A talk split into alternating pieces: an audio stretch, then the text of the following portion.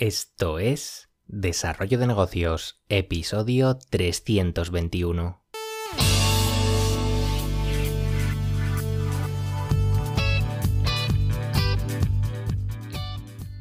Muy buenos días, ¿qué tal? ¿Cómo estás? Bienvenido, bienvenida de nuevo al podcast de Desarrollo de Negocios, el programa donde ya sabes, hablamos de ideas, de casos, de estrategias, de oportunidades, de mentalidad, bueno, de todo aquello que puede ayudarte a crear y mejorar tus propios proyectos online. Al otro lado del auricular ya lo sabes, Álvaro Flecha me puedes encontrar en álvaroflecha.com. Y hoy ya sabes que, bueno, te, adelanto que te traigo una de esas palabrejas que de vez en cuando me gusta compartir contigo. Eh, aunque te confieso que no me suelen gustarlas, gustar usarlas demasiado porque se acaba usando de estos términos tan, tan específicos. Cada uno quiere encajarse con una definición muy, muy concreta y, bueno, al final estamos llenos de, este tipo de palabras.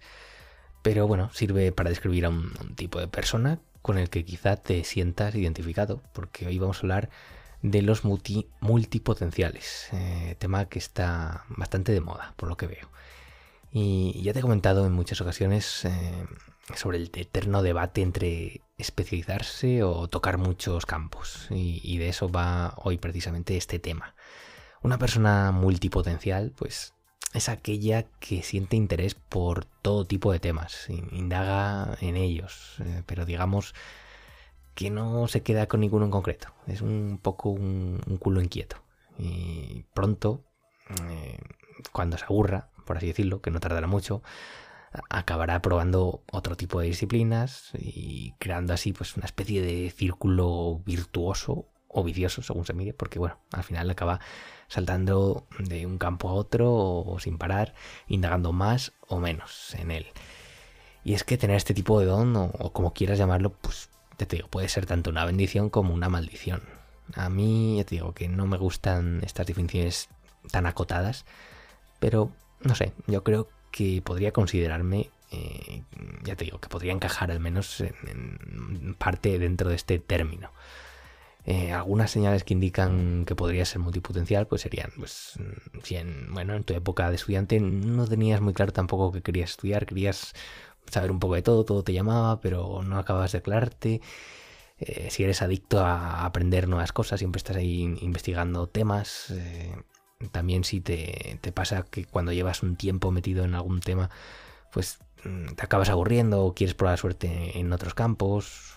También si tienes muchos intereses de todo tipo, que lo mismo hoy te apetece aprender a programar, que dentro de, no sé, dentro de un par de meses estás metido en un curso para aprender a hacer nudos marineros y estás ahí eh, de curso en curso saltando de uno a otro sin parar.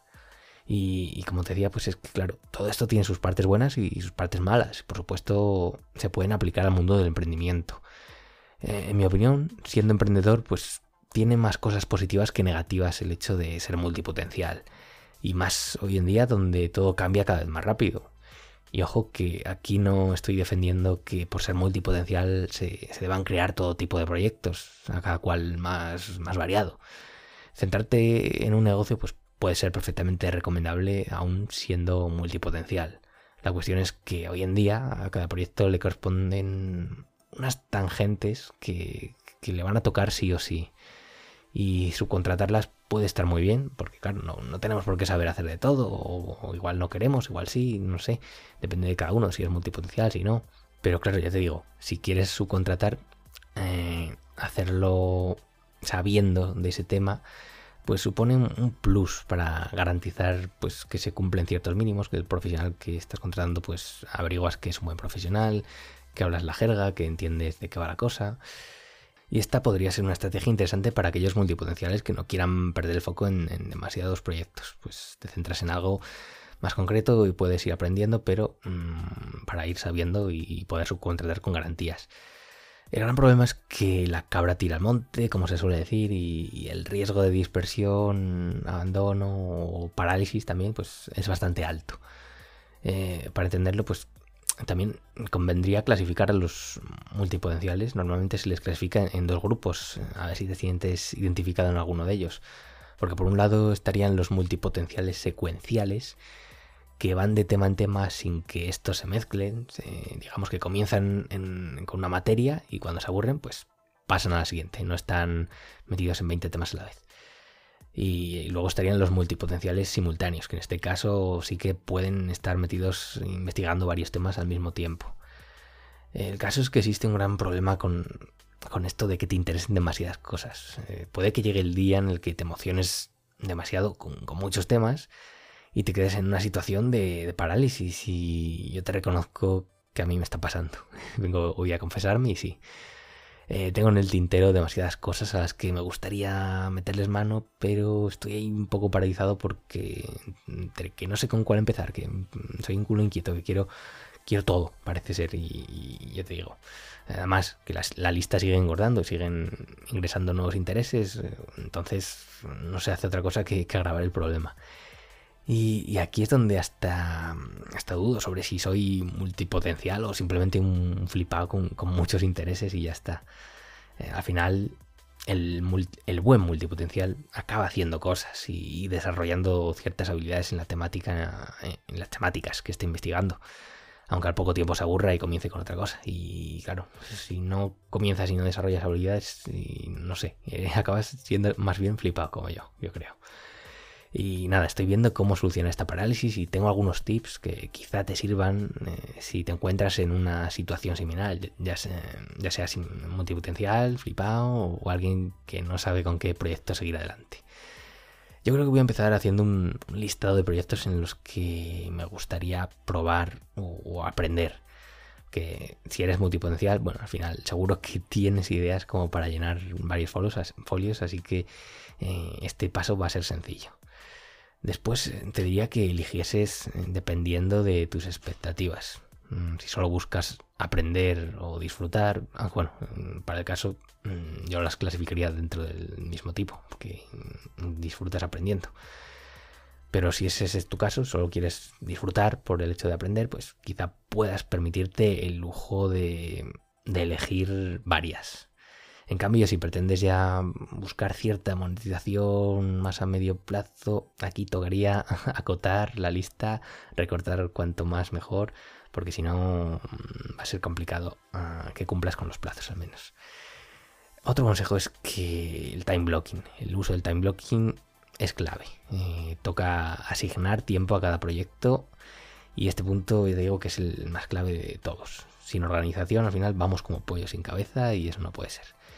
Ya te digo, no importa si es una hora al día, una hora a la semana, eh, cinco horas al día, eh, una hora al mes, da igual. La cosa es que asignes tiempo a tus proyectos, tiempo periódico, porque si no, sabes que, no vas a avanzar, que te vas a liar, que vas a, despistarte y no vas a hacer nada. O sea, que, o sea que, ojito con esto.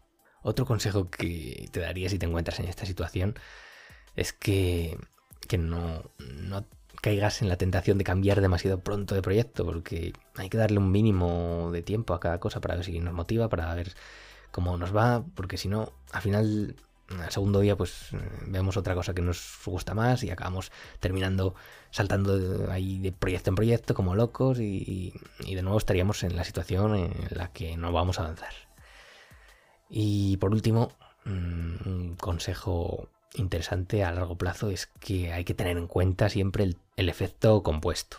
Que ya te digo, me gusta mucho la frase que reza algo así como sobrevaloramos lo que podemos hacer a corto plazo e infravaloramos lo que podemos conseguir a largo plazo. Y ya te digo, no me canso de repetirla, es, hora de no ser impaciente, disfrutar del proceso y sobre todo ser constante, porque una hora al día invertida en tu proyecto durante un año puede tener unos resultados que es que ni te imaginas. Ya sé que tenemos la costumbre de, no mirar a tan largo plazo, queremos las cosas para allá, pero paciencia. Eh, si eres constante con estos mini proyectos, aunque tengas varios, pero si le dedicas cierto tiempo cada día durante muchos meses, un año, dos años, eh, los resultados pueden ser muy sorprendentes. Te digo, iniciar aunque sea un pequeño blog, un podcast, lo que sea, al cabo de un año puedes conseguir muchas, muchas cosas. Y nada, no sé si eres multipotencial, si no, si, te ves en ocasiones abocado a, tener que elegir entre demasiadas opciones, pero bueno, si es así el caso, pues eh, aplica estos consejos, yo me voy a aplicar el cuento porque si no, estoy viendo que no van a salir ninguna de las cosas que tengo en mente y eso no puede ser. Así que nada, espero que te haya resultado interesante este episodio. Si es así, te agradezco tus valoraciones en Apple Podcasts, en Evox, en Spotify, donde sea. Y lo dicho, nos escuchamos mañana con un nuevo episodio. Un saludo.